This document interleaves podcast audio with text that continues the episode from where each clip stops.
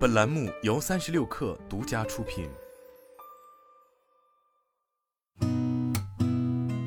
八点一刻，听互联网圈的新鲜事儿。今天是二零二三年二月二十八号，周二早，我是金盛。美团宣布启动二零二三年春季校园招聘，此次招聘将录用超过四千名高校学生，覆盖技术、产品、商业分析、供应链运营、设计、市场营销等多类岗位。工作地点包含北京、上海、广州、深圳、武汉、成都、厦门等全国几十个城市。名创优品召开全球品牌战略升级发布会，将品牌定位升级为以 IP 设计为特色的生活好物集合店。集团董事会主席叶国富在发布会上表示。名创优品要升级成为一个超级品牌，实现从渠道品牌升级为产品品牌，由零售公司升级成内容公司，将顾客升级为用户的三个转变。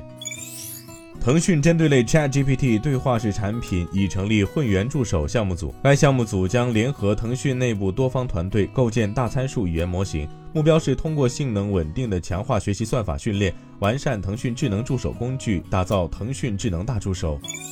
格力电器董事长兼总裁董明珠透露，格力此前做出的集团员工一人分得一套房的承诺不变。董明珠说：“我们之前第一批三千七百套本来已经分了，但是确实受到这几年特殊环境的影响。”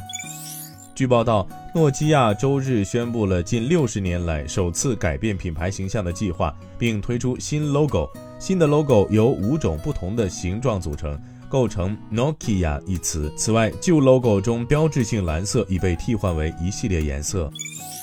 OpenAI 首席执行官、ChatGPT 之父 Sam Altman 在社交媒体发文称，新版摩尔定律可能很快要来了，全球人工智能运算量每隔十八个月翻一番。